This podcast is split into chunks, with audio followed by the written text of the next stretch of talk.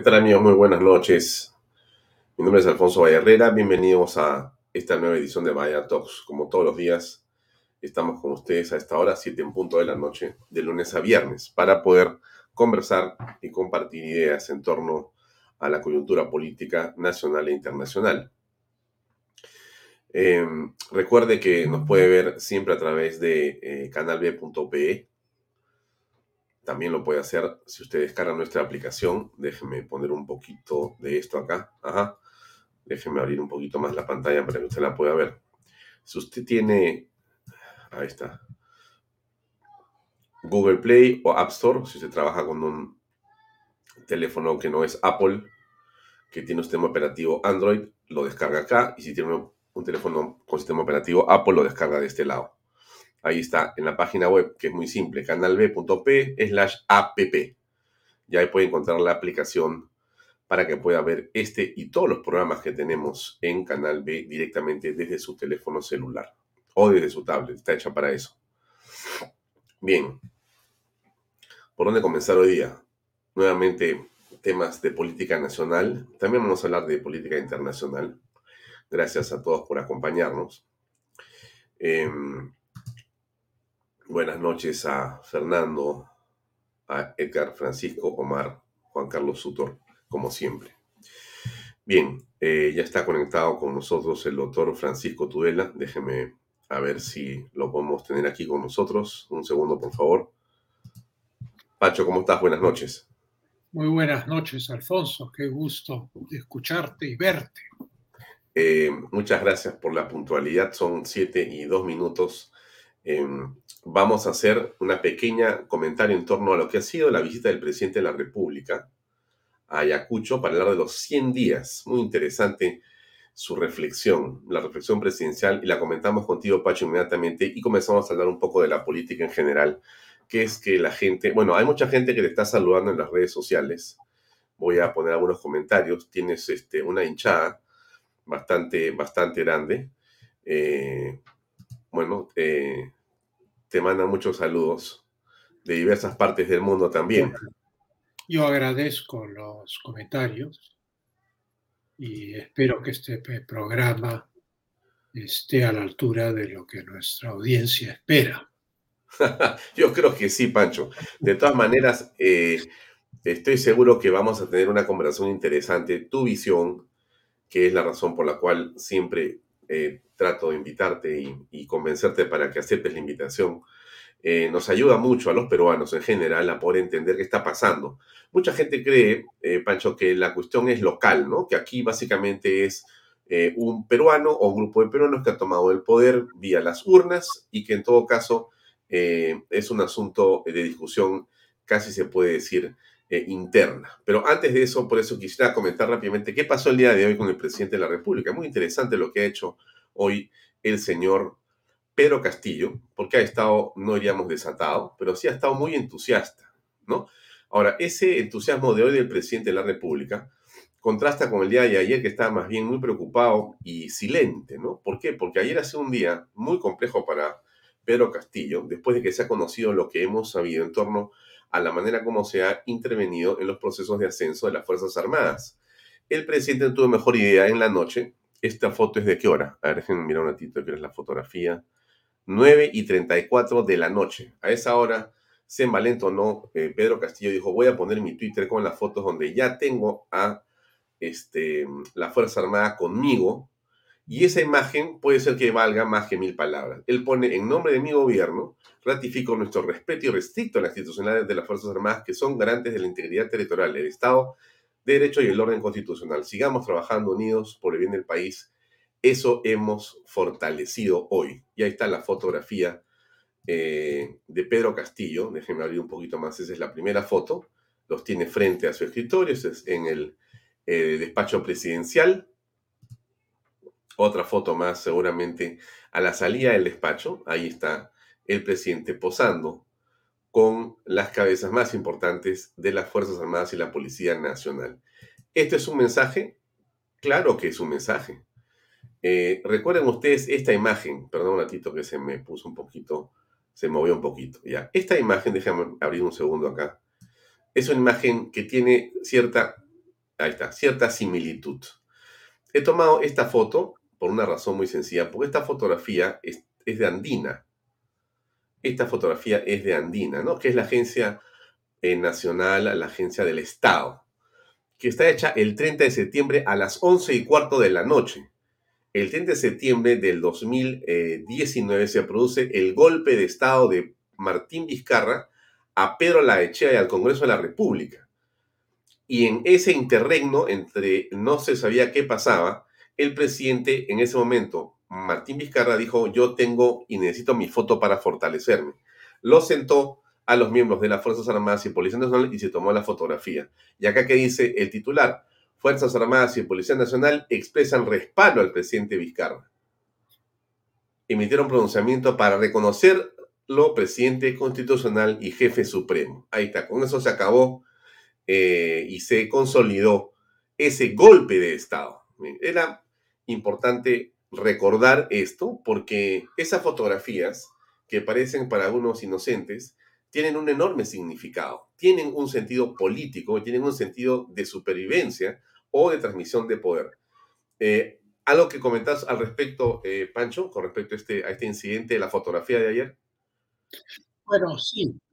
La, razón del tono del discurso de hoy en Ayacucho que ha sido muy agresivo y, populista y demagógico, que va a vender el avión presidencial, cosa que es una cosa que no tiene sentido, el avión presidencial tiene 25 años de antigüedad, es un avión viejo, o sea que no sé cuánto va a sacar por el avión, pero lo más importante es la primera parte de su discurso en la cual descalifica a la República en la integridad de su historia y dice que durante 200 años los gobiernos no han hecho otra cosa que robar. Eso es denigrante, denigrante para los que pelearon en San Juan y Miraflores, es denigrante para el gobierno de la Magdalena, es denigrante para el gobierno del gran mariscal Ramón Castilla, es denigrante para los, los gobiernos democráticos a partir de 1895, que todos los, los, los estudios sobre corrupción en el Perú fueron los que realmente fueron más honestos y donde casi no hubo corrupción. Es denigrante para todos aquellos peruanos que han colaborado con la gestión pública con buena voluntad a lo largo de 200 años y infinidad de gobiernos. Que en la historia de la República hubo canallas, ladrones, traidores, eso existe en la historia de todos los países del mundo. Pero descalificar 200 años de historia de un plumazo es una cosa que yo encuentro digna de un tirano que quiere instaurar el año uno de su gobierno como el año uno después de Cristo. La, la, Revolución Francesa intentó esto y entonces cambió el nombre de los meses y el año de la Revolución era el año uno de la historia. Pedro Castillo, en diminuto, está haciendo exactamente ese tipo de maniobra y es una maniobra denigratoria del esfuerzo de todos los peruanos a lo largo de dos siglos y por lo tanto es inadmisible, puesto que multitud de hombres y mujeres de buena fe han dado su vida, han dado su esfuerzo, han dado su trabajo por el Perú y no tienen derecho eh, los que nos gobiernan hoy en día a denigrar a todos esos peruanos que a lo largo de generaciones nos han dado un legado. El que hubiesen unos píos, que por lo demás parece ser los que rodean al mismo presidente Castillo, es una cuestión que no puede permitir descalificar la historia del Perú.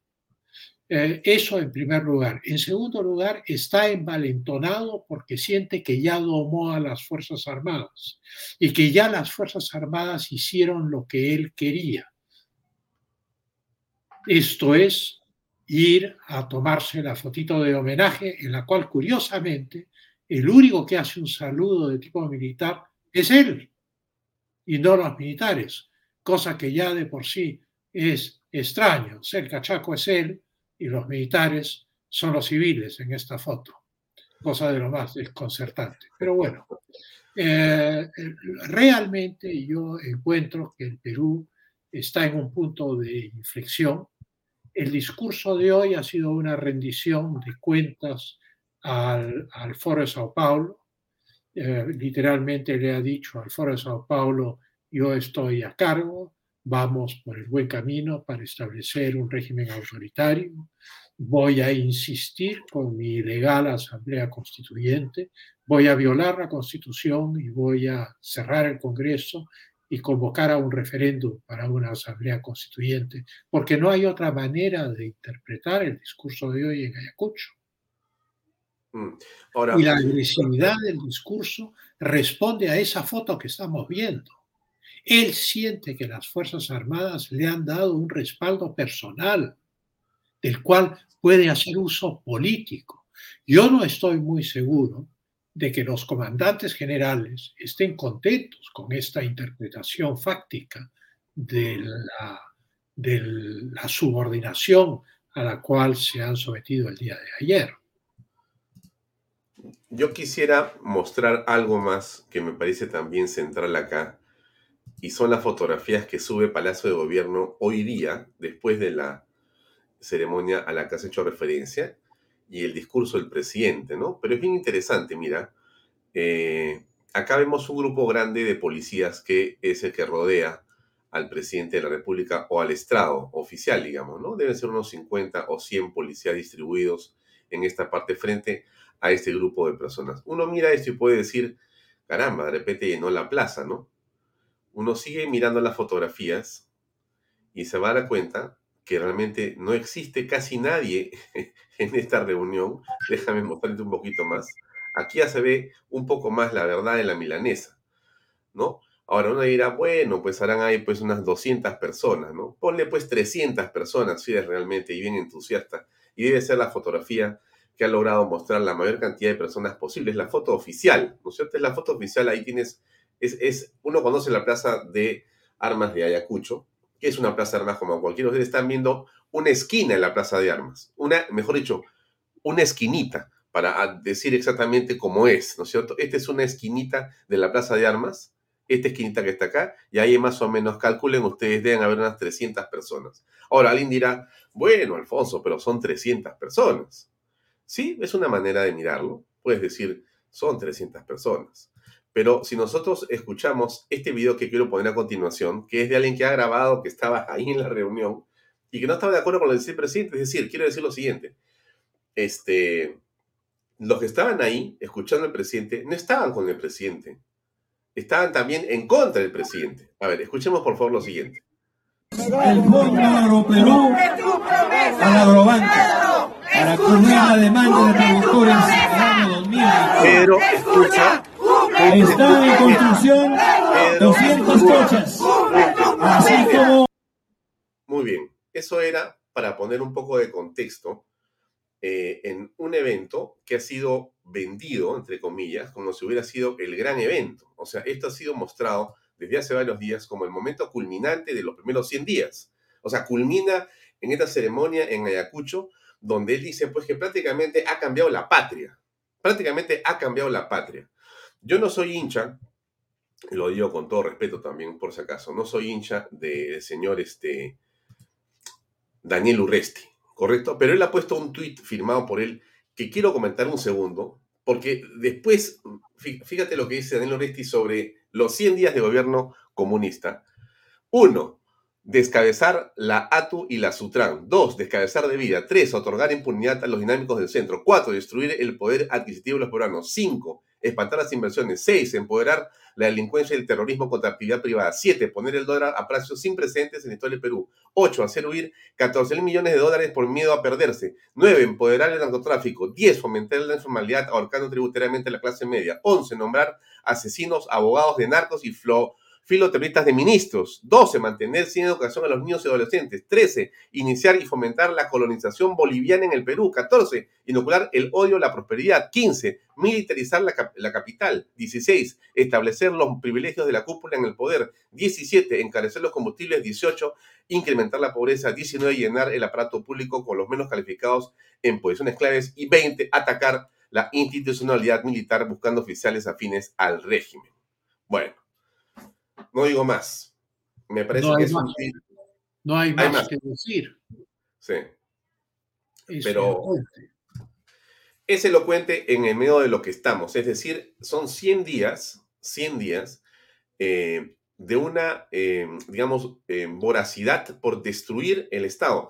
Mira, hay un video, déjame ponerlo porque dura un minuto y medio y es muy interesante, Pancho, que tú lo puedas comentar. Esta señora ha sido captada afuera del Congreso de la República. Quiero, quiero mostrarlo, lo he pasado en un video en un, hace unos días, pero quiero volver a pasarlo porque ella resume muy bien en sus palabras lo que estamos viviendo. A ver, quiero escuchar que lo, que lo compartirlo con los amigos, por favor.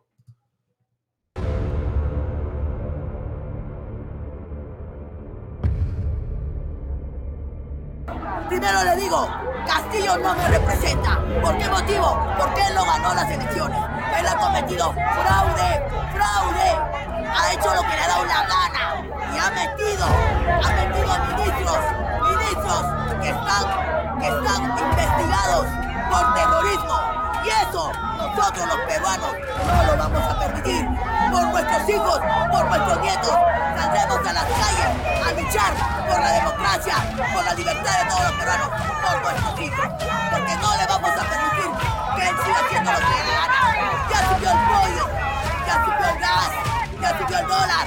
Y después vamos a tener que salir de nuestro país. No lo vamos a permitir. No me representa Castillo. Fuera Castillo, fuera.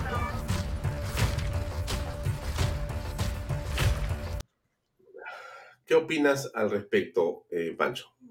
Yo opino que hay una frase que preocupa a todos los peruanos. La señora dice, en, en medio de sus afirmaciones que son de conocimiento público, que ella no quiere irse de su país. Eso significa que lo que ella tiene en, en, mente es la suerte del millón de venezolanos que han saltado de la sartén al fuego, huyendo de Maduro y viniendo al Perú para caer en manos de Pedro Castillo. Y ella como peruana no quiere emigrar, no quiere tener que irse de su país porque una banda de comunistas ha decidido arruinar el país. Y sobre esto quiero hacer una precisión importante. La estrategia del leninismo en todas partes del mundo, en la Rusia soviética, en la China comunista, en Vietnam, nunca comienza con la toma del poder por los comunistas, con la construcción económica, sino que empieza con la destrucción económica para destruir a las clases medias y a la burguesía de los países y poder tomar el control político absoluto. Voy a dar un ejemplo muy poco conocido. Cuando se crea el, gobierno provisional en Rusia porque el zar abdica en plena Primera Guerra Mundial, Kerensky encabeza este gobierno socialdemócrata, los bolcheviques empiezan a mandar agentes provocadores al campo para agitar al campesinado y quemar las haciendas. Y entonces empieza una ola de vandalismo y destrucción movida por los bolcheviques entre febrero, que se instala el gobierno provisional, y octubre, en que finalmente ellos dan el golpe de Estado y se apoderan del gobierno de Rusia. ¿Cómo dan el golpe de Estado? Caminando.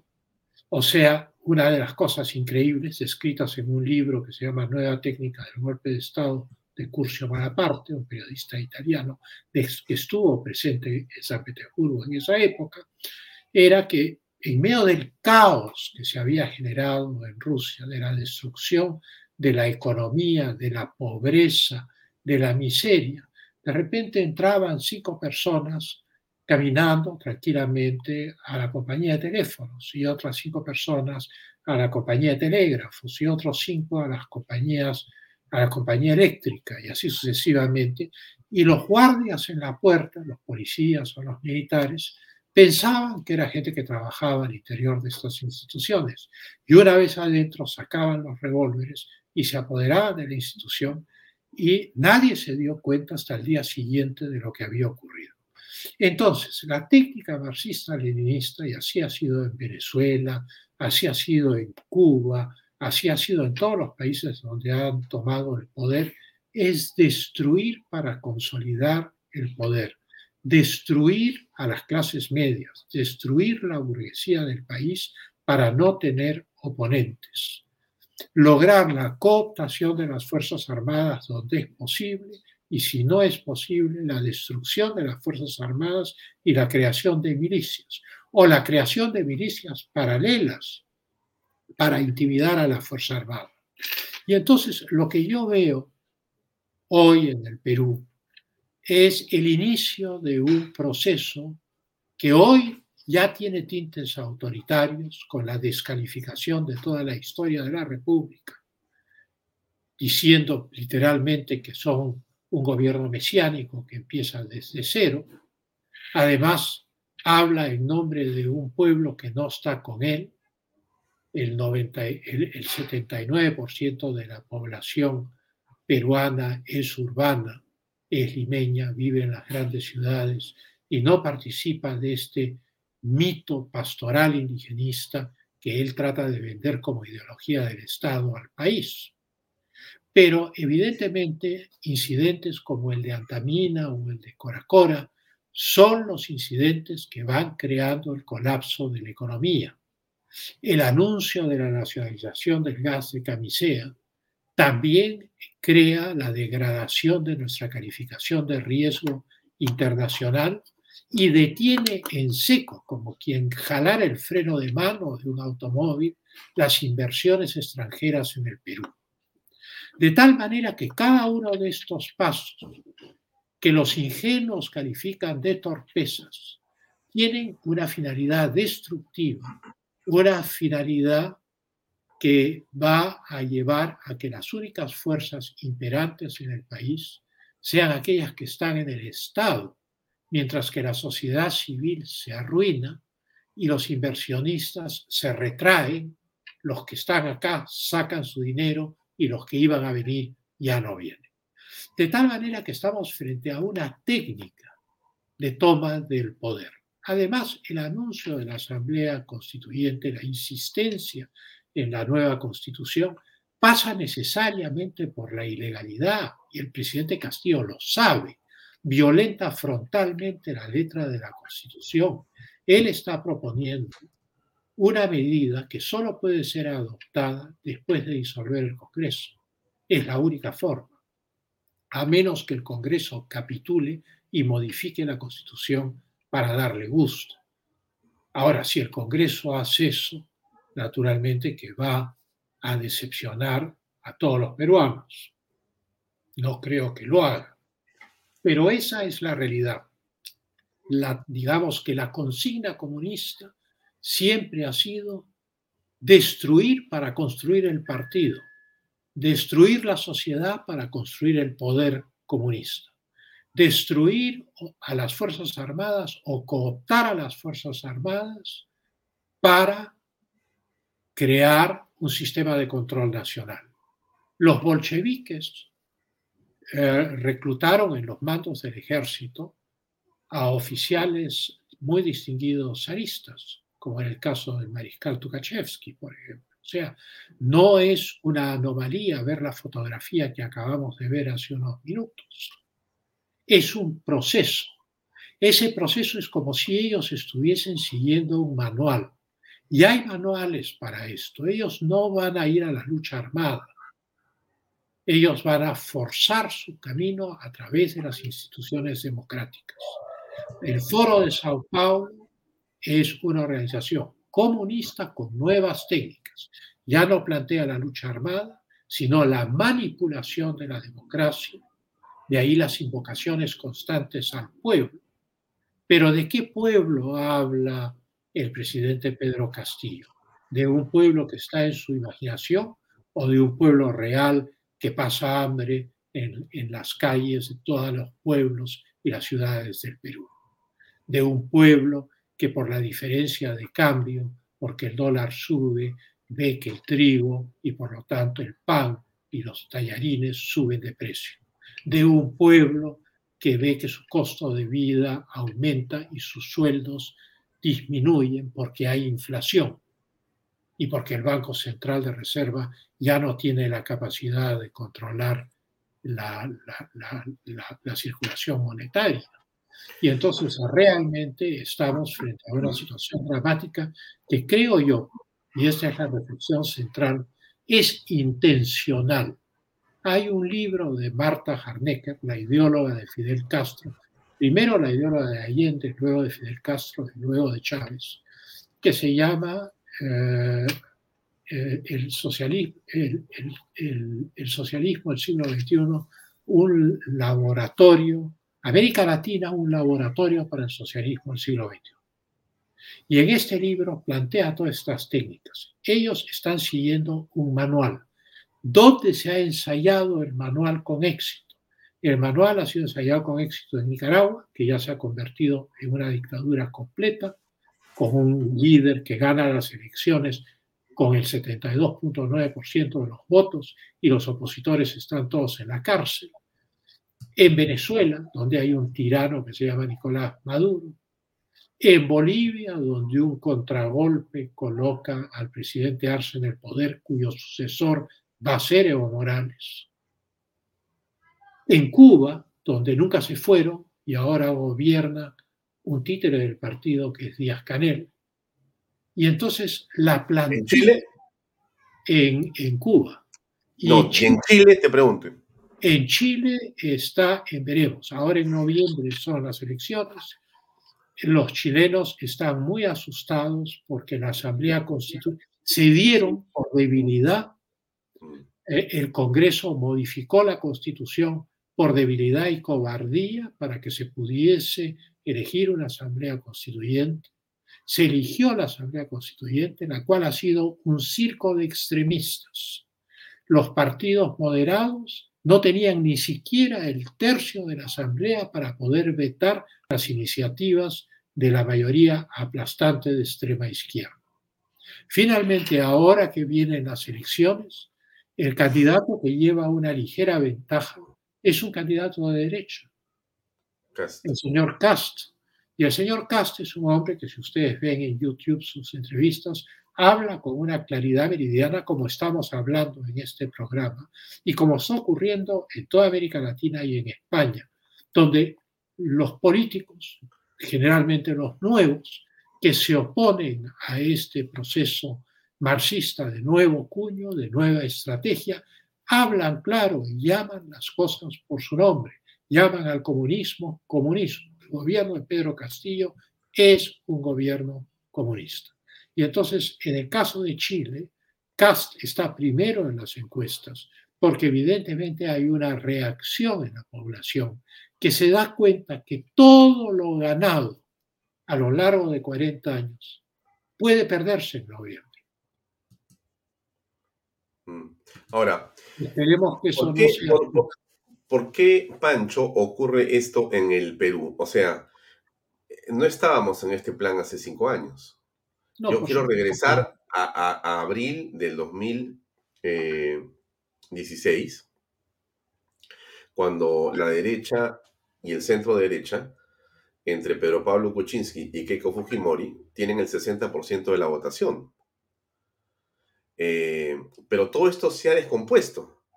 Correcto. Perú, que es un país que ha venido creciendo sostenidamente, fíjate lo que dice Diego Macera, que es muy interesante. ¿ah? Yo cito la cifra siempre porque me parece muy ilustrativa y que el público se la acuerde, ¿no? Entre el año este, 78 y el año 92, eh, el Perú crece 0% en el PBI todos los años. Ese es el promedio. Último país de la tabla. Del 93 al 2018 crece en promedio 5.5% del Producto Bruto Es el primer país en América Latina. Hemos dado un salto muy importante. Ahora, la pregunta entonces es esta. ¿Por qué si el Perú tenía esos niveles de crecimiento? Estamos de acuerdo que hay brechas que resolver y temas, por supuesto, que superarse, pero hay que tener claro también que como nunca se redujo sobre todo la pobreza extrema y la pobreza.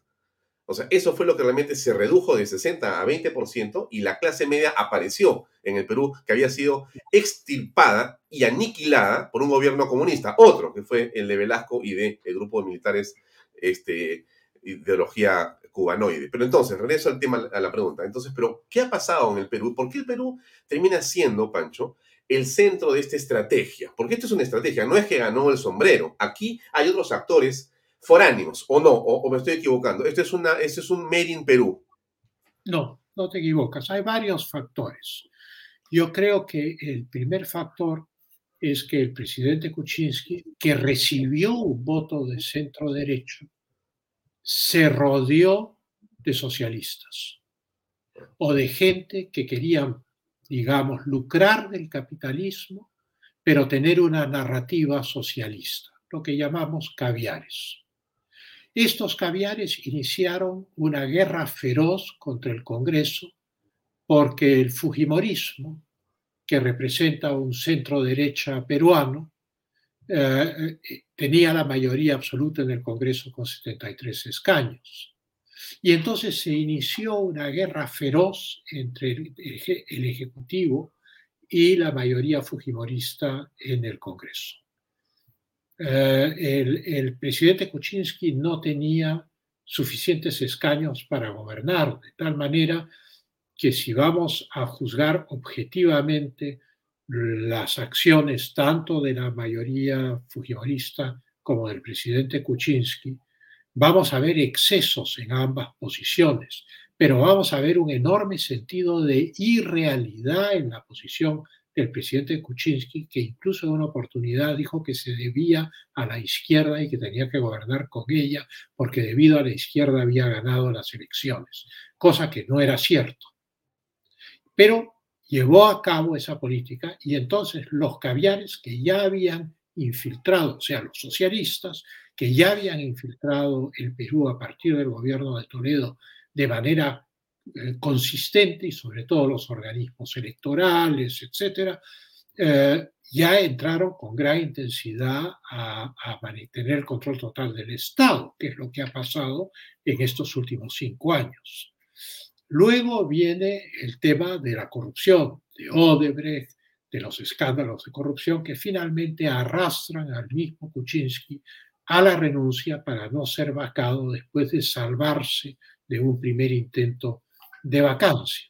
Y asume su vicepresidente. Y su vicepresidente era un hombre, es un hombre, eh, políticamente cercano a Evo Morales, líder del Moqueguazo, eh, que se hizo durante el gobierno de Alan García, o sea, líder de un movimiento subversivo y violento de gran envergadura, actor importantísimo en la paralización de la posibilidad de que Tía María se desarrolle como, como proyecto, un, presidente regional, Vizcarra, que invita a los ministros bolivianos a hilo del Perú y paga un avión para traerlos, y que naturalmente está vinculado a esa corriente ideológica.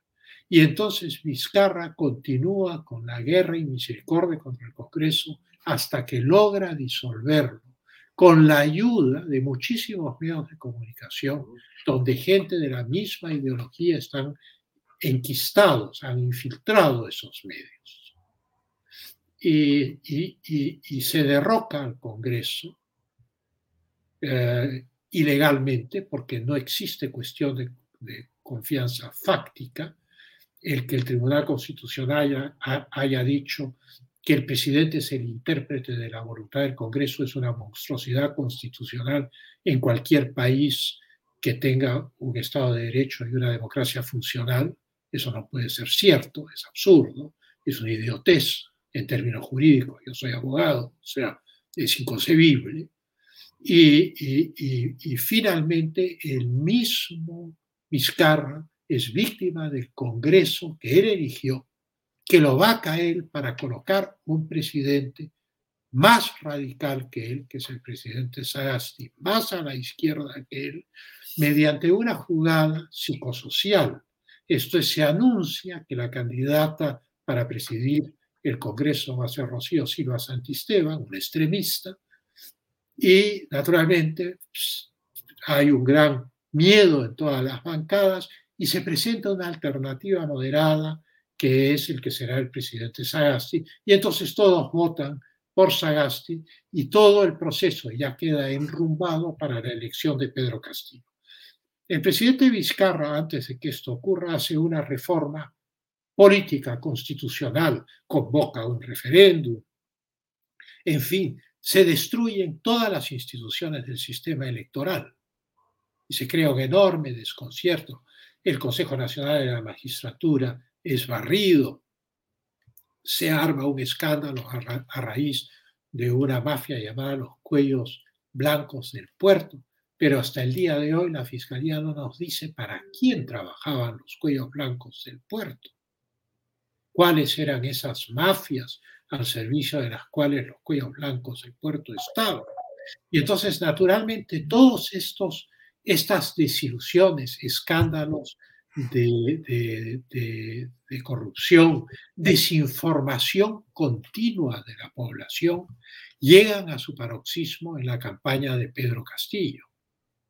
Pedro Castillo tenía 3% el día antes de la primera vuelta y logra el porcentaje que logra porque naturalmente viene el, el gran psicosocial del antifujimorismo hay que tener en cuenta que el Fujimorismo desapareció hace 21 años como gobierno, que el presidente Fujimori, el señor Montesinos, los generales responsables de la corrupción están presos. Y por lo tanto, hablar de, corrupción responsabilizando a la, a la bancada de Fuerza Popular era una estrategia psicológica que no tenía mayor fundamento en la realidad porque nunca habían sido gobierno. No los estoy defendiendo, estoy relatando algo como es. Y entonces se volvió a la carga con esto y hubo distritos donde 25-26% de los electores no fueron a votar y otros votaron por Pedro Castillo porque habían sido avergonzados por esta avalancha, por este huaico propagandístico en el cual quien votara por Fuerza Popular, que era la, única alternativa existente al comunismo en la segunda vuelta, entonces era un corrupto, era un aliado de sinvergüenzas y qué sé yo. Y entonces, naturalmente, mucha gente votó por Castillo sin ser comunista sin tener convicciones de izquierda, simplemente porque el lunes iban a ir a la oficina o a su trabajo y les iban a preguntar, ¿y tú por quién votaste? Y entonces para sentirse tranquilos votaron por Castillo para poder decir, bueno, yo voté por Castillo, pensando que eso no tenía consecuencias. Yo he visto estos días un corto del señor César Hilder, que literalmente solo le faltan las lágrimas con una expresión de monja violada, en la cual se refiere a Castillo. Dice, nosotros lo elegimos, nosotros votamos por él para luchar contra la corrupción, bla, bla, bla, bla, lo de siempre. Pero Castillo los ha desilusionado, ya no pueden defenderlo. O sea, eso muestra el extremo absolutamente ridículo e hipócrita al cual se ha llegado en el Perú y que está destruyendo nuestra democracia. O sea, este juego de imágenes, de psicosociales, de enemistades, de descalificaciones y el, no, poder hacer política de principios y de ideas, sino centrar toda la política en la descalificación del adversario, ha llevado, ayudados por el COVID-19, a la victoria de Pedro Castillo. ¿Por qué digo por el COVID-19? Porque el COVID-19 causó gran zozobra en la nación peruana. Y esa zozobra, porque no había oxígeno, porque no había hospitales, porque teníamos el, el, el, ratio más alto del mundo de relación entre población y muertos, todo eso produjo indignación en la gente. Es, todo eso produjo, yo diría, cierta furia respecto al Estado en general, a todo el establishment político en general, y entonces eso jugó a favor de un personaje pintoresco con un sombrero, que es Pedro Castillo, pero que no es un personaje que representa con seriedad a la nación peruana. Es un personaje pintoresco en cualquier parte del mundo. Yo soy muy franco en esto, eh, ya no estoy en edad para hacer cálculos políticos. Y por lo tanto tengo que llamar las cosas por su nombre. La gente eligió con una pequeña ayudadita, según parece, al, al, presidente Castillo simplemente para no votar por nadie del establishment político, por todas las crisis de corrupción, las gigantescas desilusiones políticas de los años anteriores y sobre todo por el abandono frente a la pandemia del COVID-19. Y entonces, como en astrología, dicen los astrólogos, los astros están alineados, pues bien, hubo una alineación trágica de los astros que hizo que Pedro Castillo gane con cuánto en segunda vuelta, con 18. 44 mil votos más, ¿no? 44 mil votos más, que curiosamente es exactamente el mismo número de votos con el cual Kuczynski le ganó a Keiko Fujimori en la elección anterior. Mm. Cosa que también llama la atención. Yo no he visto en ninguna parte del mundo, yo llamaría a expertos electorales para hacerles la pregunta, de un fenómeno electoral con candidatos completamente diferentes se repita exactamente de la misma manera con cinco años de diferencia. Acá hay algo demasiado exacto para ser casual. Ahora, yo te preguntaba sobre por qué el Perú, o sea, ¿qué cosa hay más allá de nuestra patria en este caso? ¿Existe eh, un objetivo? ¿El Perú es el blanco de una estrategia eh, continental o global? El Perú es, es el blanco de, una estrategia global. Hay una nueva guerra fría.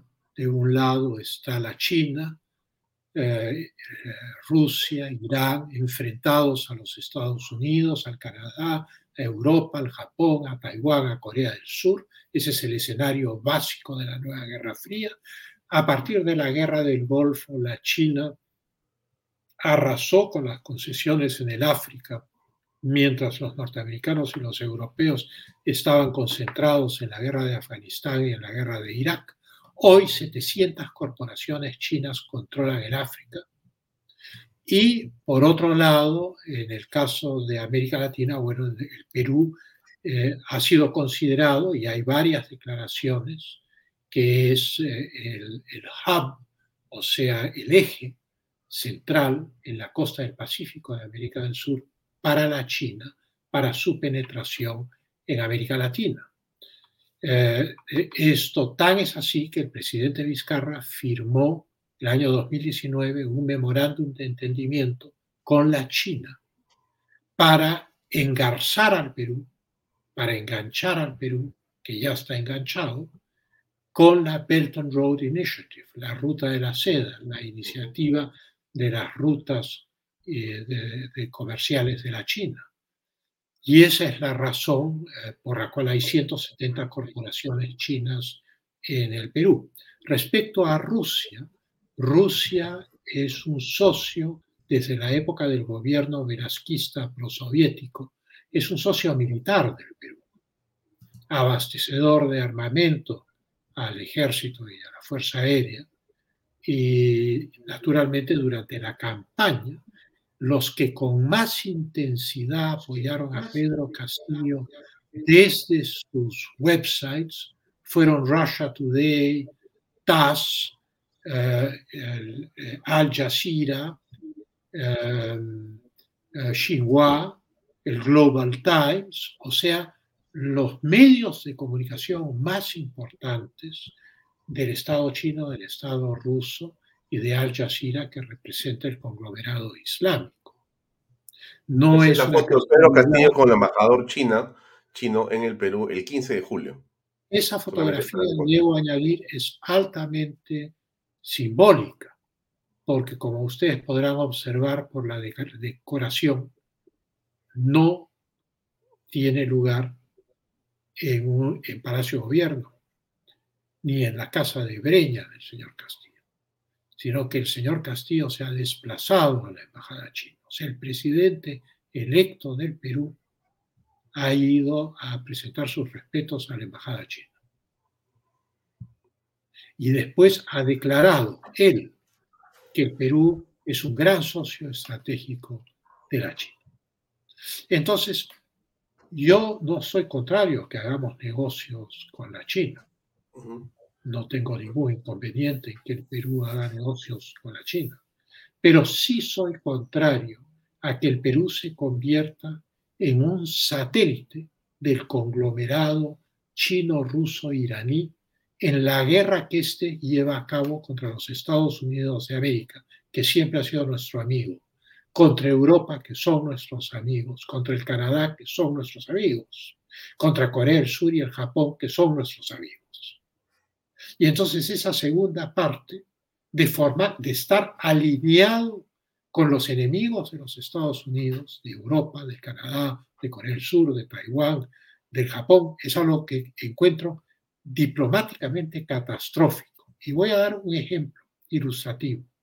Hubo toda esta cosa del reconocimiento de la República Árabe Democrática Saharaui. Esa República Árabe Democrática Saharaui funciona en Argelia, no funciona en Marruecos, funciona en una ciudad que se llama Sinduf, en el sur de, Argelia. Argelia es aliada de Rusia, es enemiga de Marruecos. El gobierno saharaui es una cobertura para el Frente Polisario, que es una guerrilla que ataca a los, en, el Sahara Occidental a los marroquíes. Según las Naciones Unidas, el Sahara Occidental no es un, un territorio autónomo aún, de tal manera que no se puede reconocer, como ha hecho el Perú, a un gobierno de un territorio que Naciones Unidas considera que no es autónomo. Eh, hay un pacto entre Marruecos, España y Mauritania, y Marruecos tiene la administración de ese territorio.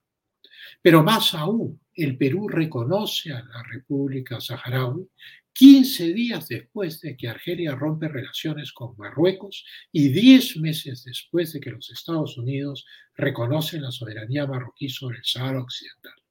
Esto que pasa desapercibido para los peruanos, porque es esoterismo internacional, es una señal fuertísima a los aliados de China y Rusia diciendo, tenemos un nuevo socio incondicional, que está alineado con nuestra política global contra los Estados Unidos de América, Europa, Japón, Corea del Sur, Taiwán y sus aliados. Eso es lo que el Perú ha hecho. Luego, Aeroflot, la línea aérea del Estado ruso, retoma sus vuelos a América del Sur, pero con un solo destino, Lima. Espero que no paren en La Habana a recoger gente para venir a Lima y traer unos cargamentos combi desde La Habana de cooperantes cubanos para la revolución que está planeando Perú Libre. Hay que indicar además que Perú Libre es miembro inscrito del Foro de Sao Paulo, que el Foro de Sao Paulo es la internacional comunista hispanoamericana, porque incluye a partidos españoles. Originalmente estaban las FARC y el MRTA, que han sido sacados de la lista para hacerla presentable una vez que Lula ganó las elecciones del Brasil.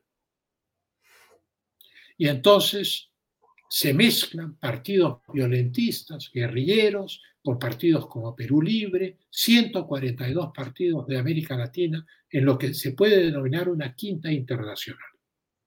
¿Quiénes forjaron esta quinta internacional? La idea fue de Fidel Castro y convocó a dos personas, a Lula, el, jefe del Partido de los Trabajadores del Partido Comunista Brasileño, y a Javier Descanseco, jefe del Partido Unificado Mariateísta en el Perú, que es a su vez una fusión de vanguardia revolucionaria, el movimiento de izquierda revolucionaria y el Partido Comunista Revolucionario. Y entonces se iniciaron unos debates en 1990 para ver si la Unión Soviética fracasaba porque el marxismo era una mala teoría o la Unión Soviética fracasaba porque era culpa de los rusos. Naturalmente llegaron a la idea que era culpa de los rusos, que el marxismo estaba muy bien, pero que había que reempaquetarlo eh, con una nueva ideología que descartase la lucha armada y que llevase a cabo una guerra de captura cultural de las sociedades. Lo que hemos vivido en los últimos cinco años en el Perú es esa guerra cultural. El antifujimorismo en el fondo encubre un repudio a todo lo que no sea de izquierda. Cualquier persona que no sea de izquierda, así no tenga ninguna vinculación con el Fujimorismo, con el partido eh, de, de, la señora Fujimori o con el presidente Alberto Fujimori, por el solo hecho de no compartir las ideologías del socialismo, va a ser calificado de fujimorista, de fascista, de misógeno, de homofóbico por esta gente. Y entonces estamos frente a una verdadera guerra cultural. Parte de esa guerra cultural es insultar al rey de España en el discurso de la nación el 28 de julio en el Congreso de la República. Uno nunca insulta a un invitado en su propia casa. ¿Qué simbolismo tiene eso? Enorme. Es el repudio occidente. Ahí está el repudio a la lengua castellana en la cual nos expresamos todos los días. Ahí está el repudio al cristianismo. Ahí está el repudio a los valores de la familia. Ahí está el repudio a todo aquello que el marxismo impugna, la propiedad, la familia, la religión, las creencias, la libertad individual.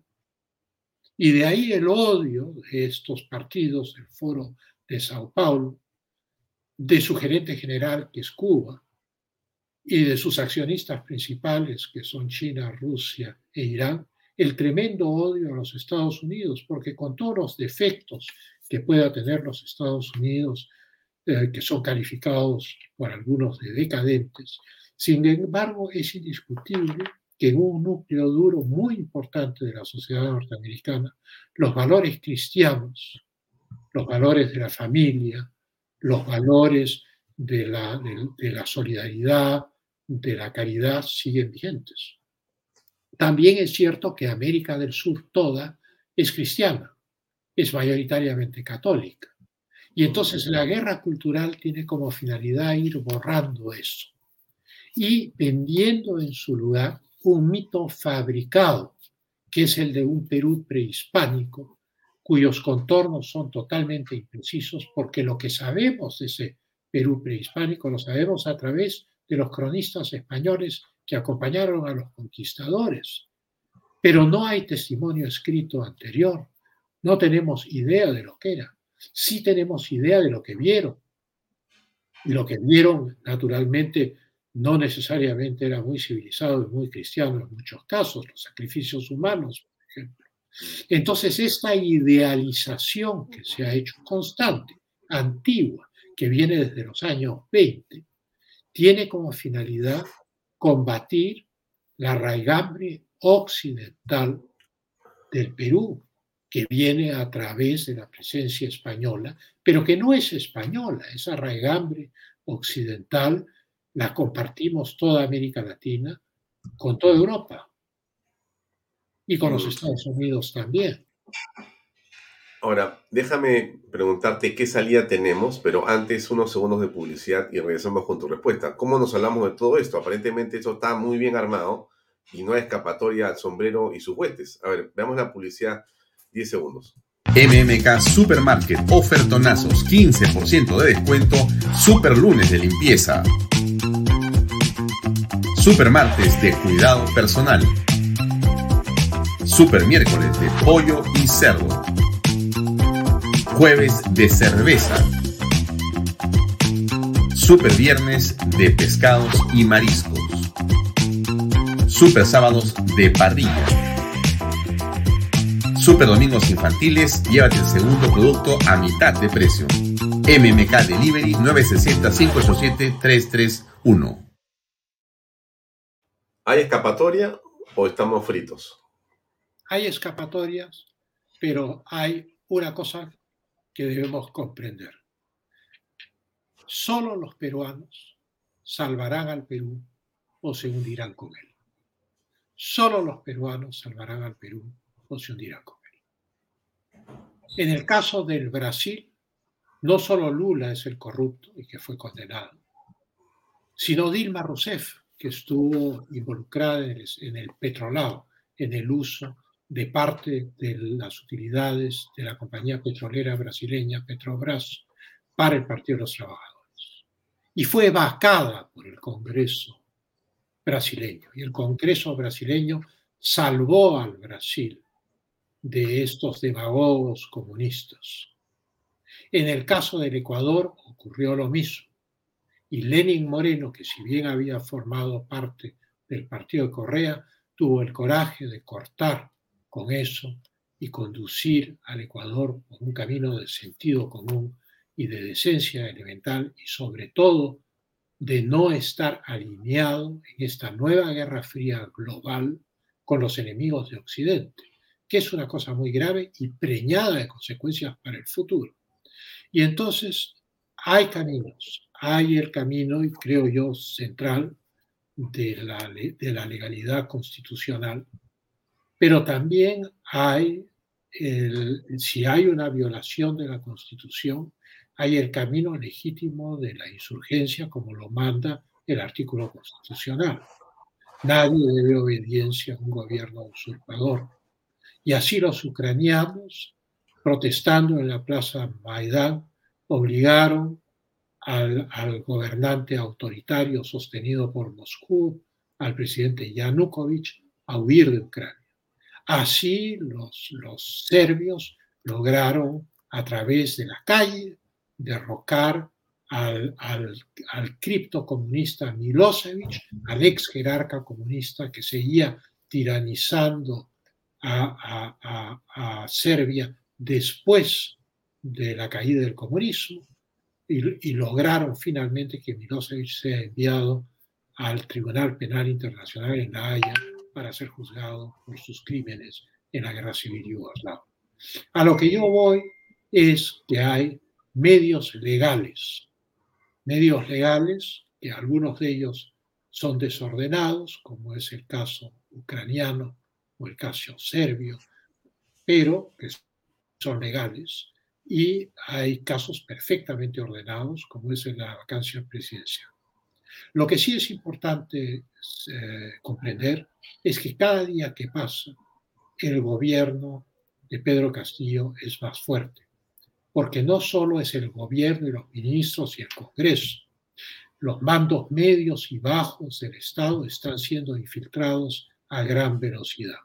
La supuesta pelea entre Castillo y Cerrón, Bermejo y, Guido Bellido eh, da la impresión de ser una clásica técnica leninista para poder construir el partido con independencia del gobierno, para que los actos de gobierno no perjudiquen a aquellos que están construyendo en todas las regiones del Perú el Partido Revolucionario que gobierna el Perú. Cerrón ha dicho, es la etapa de construcción del partido. Y naturalmente, cuando uno ve el caso de Iber Maravigo, el caso de Ayala, en una democracia normal, estos personajes hubieran tenido que presentar su dimisión inmediata como ministros. Pero evidentemente pasan días que se les pide la renuncia, desde que el presidente del Consejo en ambos casos les pide la renuncia y estos señores no se mueven y finalmente son ratificados en sus puestos. ¿Por sí. qué? En todo país comunista hay algo que está encima de las autoridades del gobierno visible. Y lo que está por encima de las autoridades del gobierno visible es el partido. Y estas decisiones se discuten y se toman en el partido. Y el partido decidió en su oportunidad que el señor Iber Maraví se quedaba, a pesar de que Guido Bellido le había pedido la renuncia. Y en este caso, el partido decidió que el señor Ayala se queda como ministro de Defensa, a pesar de que Mirta Vázquez le pidió la renuncia. De tal manera que queda claro que quien no está a la vista de los peruanos. Pancho, hemos terminado. Te agradezco mucho por tu tiempo. Nos ha quedado una hora más para conversar. Yo te invito a ver si la próxima semana tienes un tiempo en tu agenda o la siguiente para continuar con lo que falta este análisis y continuar con esta eh, reflexión tan necesaria. Muchas gracias por tu tiempo. Muchas gracias, Alfonso. Muy amable. Bien, amigos, eso es todo por hoy. Era Francisco Tudela que nos acompañaba. Un poco MMK Supermarket, ofertonazos, 15% de descuento, super lunes de limpieza. Super martes de cuidado personal. Super miércoles de pollo y cerdo.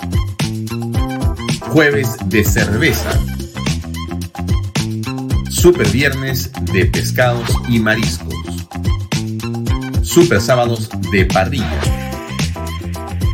Super domingos infantiles, llévate el segundo producto a mitad de precio. MMK Delivery 960-587-331. Hasta mañana amigos, 7 en punto, nos vemos Dios mediante. Permiso.